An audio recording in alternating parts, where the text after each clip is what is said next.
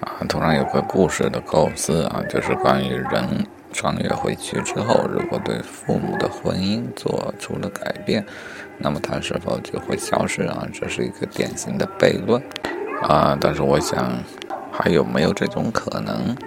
父母的婚姻被他改变了，但是他并没有消失，而是也开始发生了一些变化。可以从理论上来探讨：假设他的身体暂时还没有变，但是基因开始改变，然后身体跟随着发生改变，这是基基因的改变效果。另外，因为父母的改变，他的家庭教育环境改变，他的思想也开始改变。啊，我觉得这个还是挺有可能的。